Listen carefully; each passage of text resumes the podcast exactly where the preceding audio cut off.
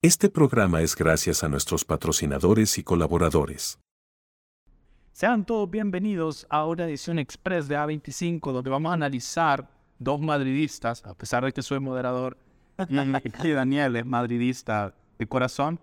Eh, vamos, a expre- vamos a expresar, vamos a analizar lo que le pasó al Barcelona desde un punto de vista tratando de llegar a la objetividad, ¿no? Eh, como ya dije, hoy me acompaña Daniel Ayala. Y esto se llama Dos Madridistas.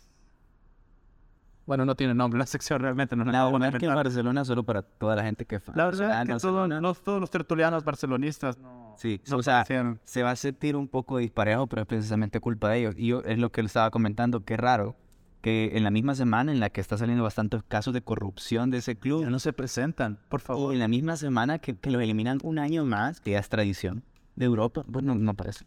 Ya, Así que vamos a ver. se busca, se busca que paz, se busca Mario Torres, se busca Gabriel Iraeta, a, a- a Daniel Beltrán, se buscan a todos los barcelonistas de 25. Señores, vamos a analizar el partido.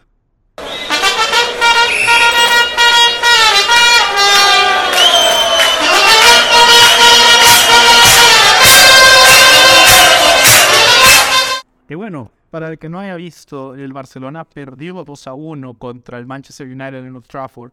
Un partido realmente complicado. Un partido que el Barcelona en la ida desaprovechó su ventaja de 1 a 0, le remontan, vuelve a empatar, no le pitan un penal incluso en Camp Nou.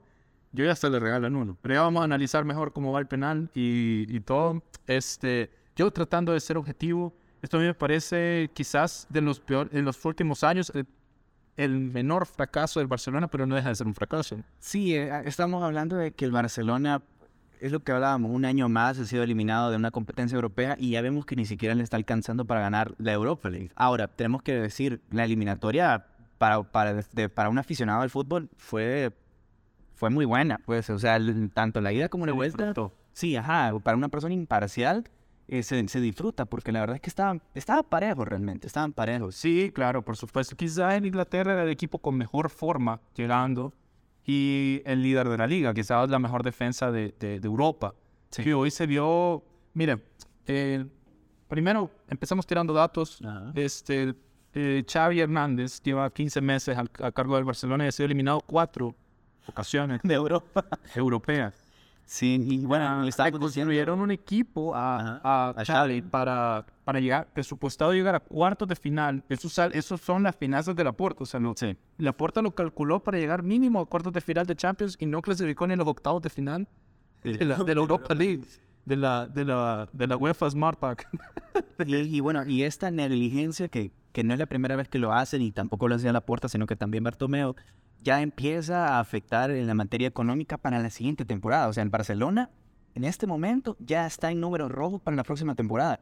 Y aún así siempre se le permite fichar de más. Y aunque gane la liga, ojo, Sí, eh, aunque el Barça gane la liga, no, no le va, no le van a cuadrar los números. Incluso yo tengo la teoría de que si hubiera ganado la Champions tampoco le compensa tomando en cuenta todo el gasto que han tenido estos últimos años. Bueno, eh, queda- del partido. Quedándonos del partido, este, ¿cómo vimos el partido, Dani? Empecemos, vaya, quedamos con el primer tiempo. Primer tiempo del El Barcelona fue mejor. Sí. El Barcelona, se vio un Barcelona muy domina, un dominante, un Barcelona muy tranquilo y a pesar de que el United tuvo una de sus dos, tres oportunidades, Sí. una que Bruno cruza Incluso antes. y se la, eh, eh, se la- incluso antes del gol, eh, cae un penal, para mí no lo es. dudoso. Es un penal que realmente se puede pitar. Hablábamos internamente dentro de los compañeros del podcast, pero ellos no hay discusión, para ellos no hay ningún tipo de debate. Y yo creo que es entendible su punto. Creo que, que se puede entender el por qué pitan el penal. Creo que no es tanta falta, sino que la vende bien Ansu Fati, eh, perdón, eh, Valdé. Valdé.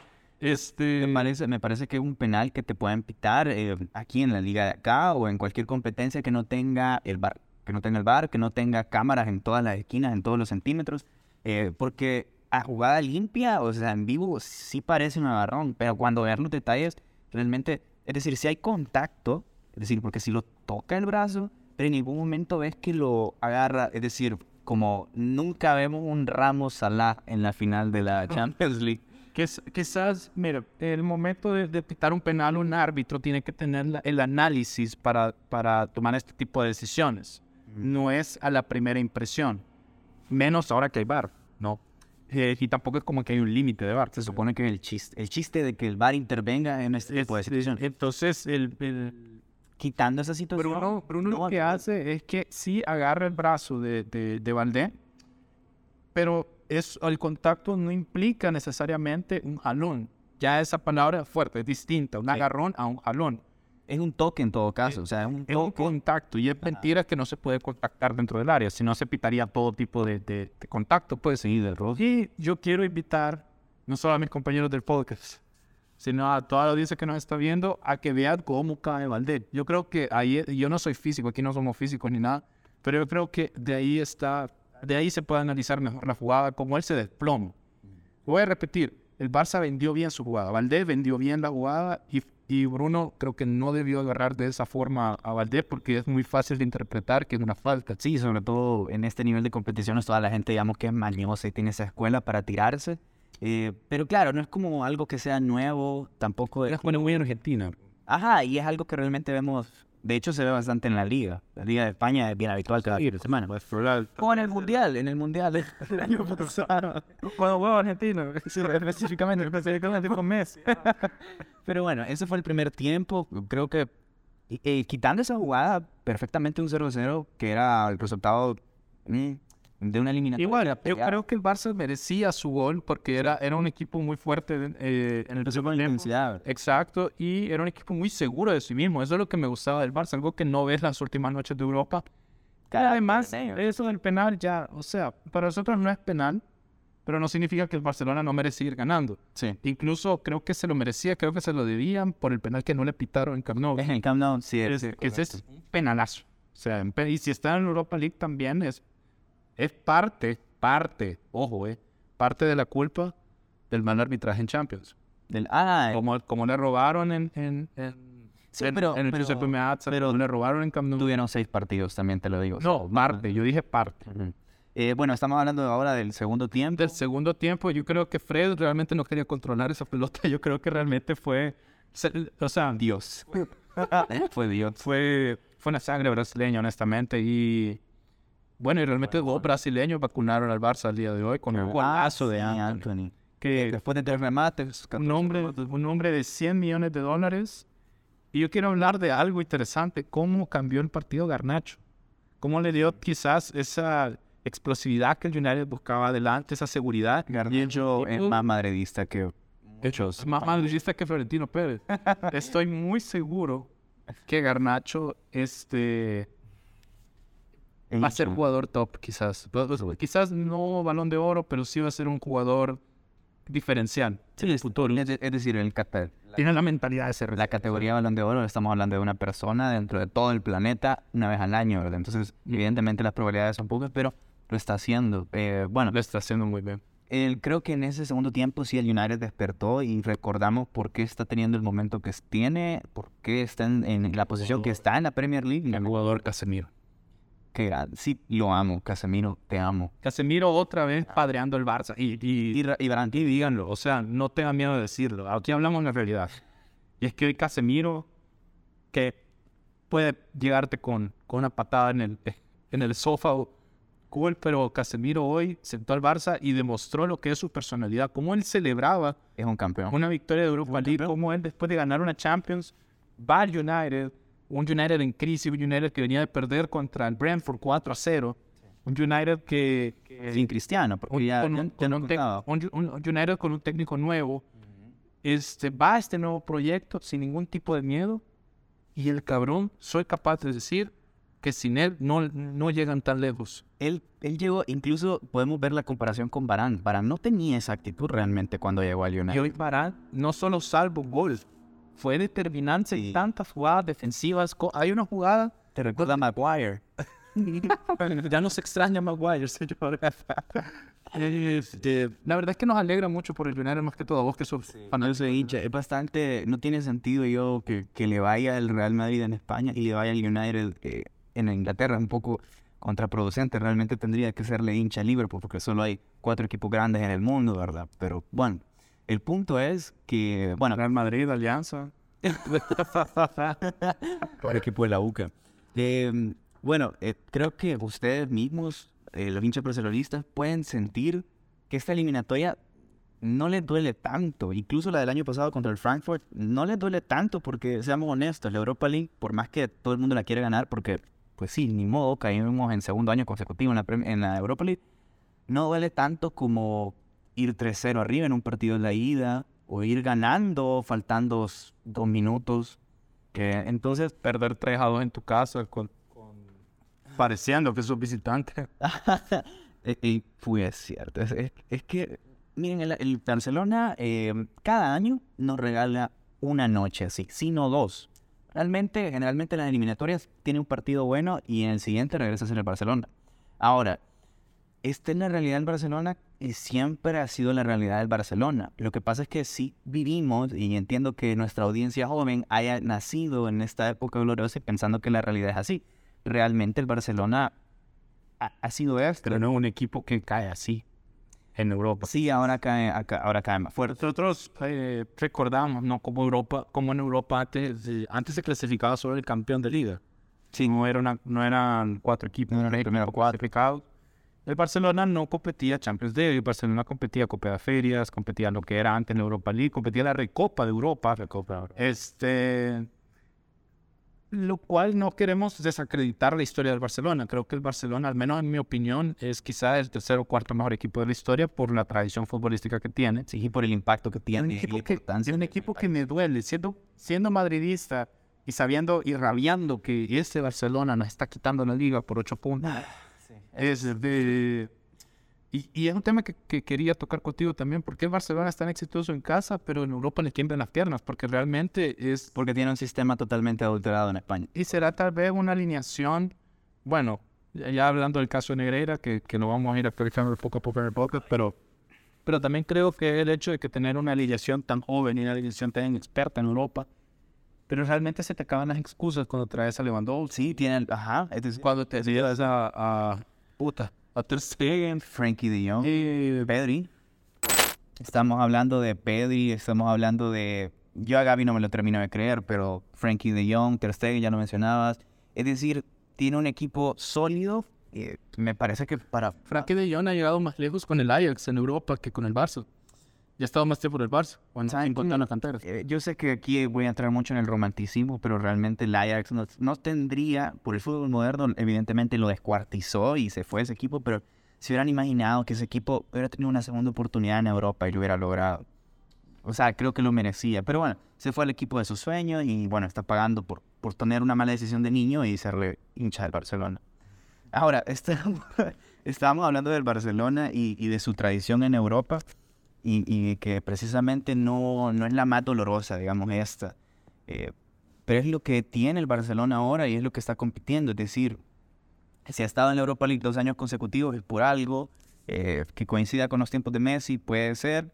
Pero bueno, estamos hablando de un equipo que está económicamente, legalmente y deportivamente en problemas, básicamente.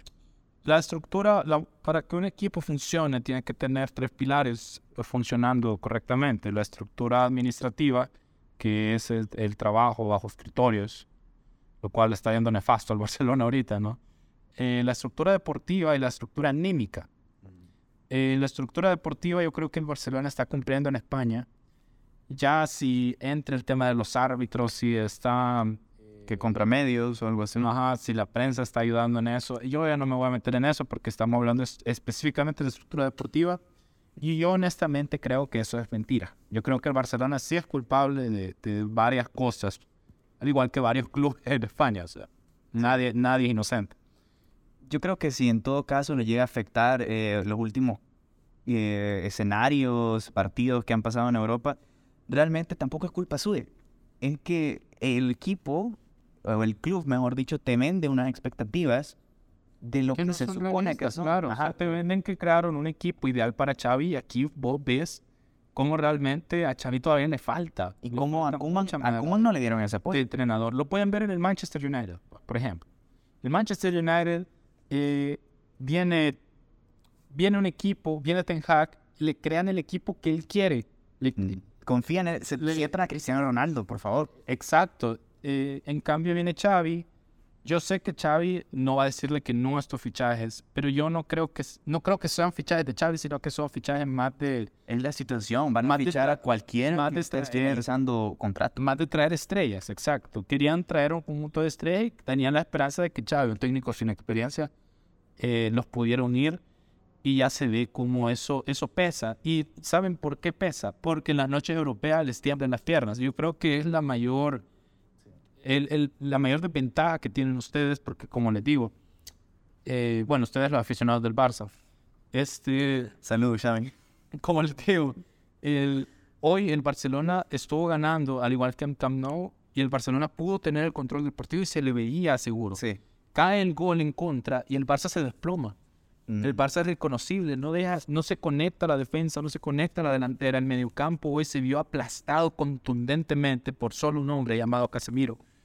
Y Y da impotencia pensar que en la liga, este equipo con estas deficiencias y tantas crisis de que estamos hablando, le está dando, le aguanta. baile, un baile en la liga. El Barcelona está haciendo casi, eh, una liga casi perfecta. Lleva 7, 8 goles en contra en Y, eh, casi 21 partidos. El margen de gane, básicamente, creo que los ha ganado todos, los últimos cinco partidos los ha ganado. Esos son números admirables. Y el Madrid, por otra parte, de los últimos cinco partidos, me parece que ha perdido dos, empatado dos y ha ganado uno. Y no, y no podemos decir tampoco que es una crisis deportiva dentro de la liga porque el Barcelona ha jugado bien. Exacto. Barcelona es la mejor defensa. El Barcelona se le ha notado cómo ha cambiado, revolucionado eso. Nosotros nos preguntamos por qué no llevan esa actitud a Europa.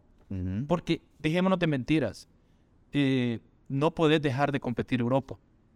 A un equipo no le vas a decir, mira, a una, a una selección, perdón, nacional no le vas a decir, mira, por favor, ganame la Copa América y des- olvídate del Mundial. En, Y, bueno, y es cierto lo que estabas diciendo, porque realmente el Barcelona es lo que es. El nivel de la liga, evidentemente, va a ser menor que la competencia europea, la máxima competencia europea. Pero estamos hablando de Europa League. El Barcelona ya compitió dos años en la Europa League y tampoco ha sido capaz de ganar ese trofeo. Hemos visto como el Atlético de Madrid, cuando lo han, ha- ha- no ha pasado de fases de grupos, gana la Europa League, el Chelsea. no estamos diciendo que sea fácil ganar la Sí. Europa League, pero el ser el Barça, un equipo de Champions League, como todos los equipos eliminados que sorprenden que llegan a Europa League, como lo fue el Chelsea de Di Matteo, la, él la, la terminó ganando esa temporada, creo que con, con Gus Hiddink. Echan a Di Matteo, Llega- Hiddink y terminan ganando la Europa League. Plantel tiene, Barcelona tiene plantel de sobra para Tiene incluso llegar lejos a Champions League. Pero ¿qué pasa? ¿Por qué nos seguimos preguntando si solo es una cuestión de nervios, si es más problema de Xavi? Si Xavi pierde la liga, ¿se debería ir? A ver, Xavi, No si se va a ir, si se debería ir. Xavi ya tiene más méritos que varios entrenadores para ser despedido. Realmente él, es, por ser Xavi, evidentemente tiene más crédito, tiene más paciencia. A mí no me molestaría que siguiera un año. es decir, puede, puede decir lo que quiera porque al final eh, toda su filosofía está basada en un relato. Aquí te das cuenta cómo cambian las cosas, cómo cambia, evoluciona el fútbol tan rápido.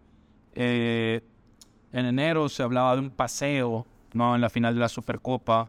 Les tienen miedo. Ajá, cuando también en, en un escenario que, que para mí es más importante, aunque sea una final, pero para mí es más importante un clásico de liga, a inicio de temporada, el Madrid también les dio un paseo al Barcelona. Poco se habla de eso, pero ténganlo en cuenta. ¿eh? Si al final, como les digo, en la tercera estructura del equipo, la anímica, se va perdiendo con Xavi. Si Xavi no sabe controlar eso, pasan estas cosas, pasan este tipo de noches, pasan este, estos escenarios donde los jugadores pierden la cabeza, no se saben conectar, pierden la calma, tienen, dejan de tener fe en sí mismos y al final toda la táctica que puedas tener se desploma. Se vota. Ahora, para ir aterrizando, ¿la liga la gana? Para mí sí. Creo que, creo que el Madrid, yo, lo, yo ya lo dije en más de una ocasión, creo que el Madrid está haciendo una muy buena temporada. Meter cinco goles en Anfield es la primera vez que pasa esto desde 1960. Del 60, era el 60. 66, algo así. Eh, yo creo que el Madrid está haciendo muy buena temporada, reitero, pero creo que el Barça lo está haciendo casi perfecto en liga. Sí, de, de hecho la proyección de números del Real Madrid es de alrededor de los 90 puntos, 80, 90 puntos, pero la del Barcelona va a proyección de 100 puntos. O sea, básicamente no se está dejando nada. Está haciendo una liga muy buena Xavi y creo que es de la misma filosofía de él que, que la, sobre la constancia, ¿no? Pero estas de noches te, te, te, te quedan cortas. Y es es mentira, dejémonos de mentiras. Si tú eres un aficionado del Barça que dice que no te preocupa que hayan perdido la Europa League, pues a mí me preocupa tu concepto de, fanático. Y perdóname que te lo diga, porque realmente pienso que más tú, un aficionado de un club que sus valores está pelear por todo en la temporada, no solo no te alcanzó, te dejaron con todos tus defectos retratados ante un equipo difícil, sí, pero un equipo que le podías competir e incluso ganar y que le iba ganando. Sí, y También está en la Copa del Rey a todo eso. está menos, sí, semifinales contra el Madrid. Contra el Madrid. Incluso, este, no solo eso, eh, este, este Barcelona no, no puede seguir tapando el hecho de que está perdiendo en Europa. Perder en Europa es un sinónimo de fracaso para equipos grandes, para equipos gigantes, más para el Barça que se lo construyó una plantilla millonaria. En todo caso, que pierda, porque evidentemente solo puede ganar uno, ¿verdad? En la Europa League y uno en la Champions. Así pero que que, pierda peleando. dejemos de tapar. Sí fue digno su resultado, pero hay que dejar de ser eh, conformistas. Hay que dejar de, de dar excusas y de justificar. Si tú eres aficionado del Barça, te sientes feliz con la eliminación del Barça, lo siento, pero me das pena. Xavi, quédate. Y te lo digo en el buen sentido. Esto es completamente en serio. Para mí, para mí, sí, se van a enfocar en la liga, en la copa, le da respiro. Muy bien, te felicito. Pero el Barça es un equipo que se supone que lo pelea por todo, pero ahora están tapando con que Europa ya no vale la pena. Y eso es mentira. Y hace una semana estaban diciendo que la Europa League tenía más nivel que la Champions. Eso es mentira. ¿Ok? Esperemos que el Barcelona regrese a Champions, regrese a su máxima competitividad en Europa.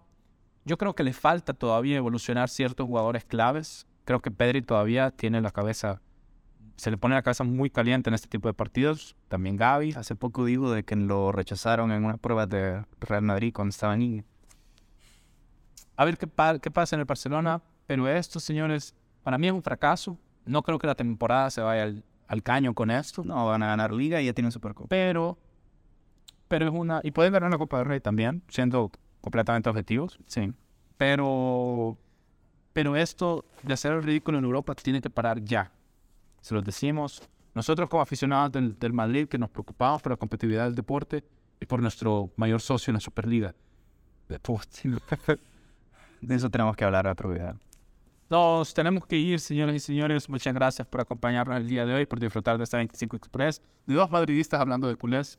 A nuestros amigos tertulianos del Barcelona les digo, salgan de la cueva. Está bien, es un año más. Ya están acostumbrados.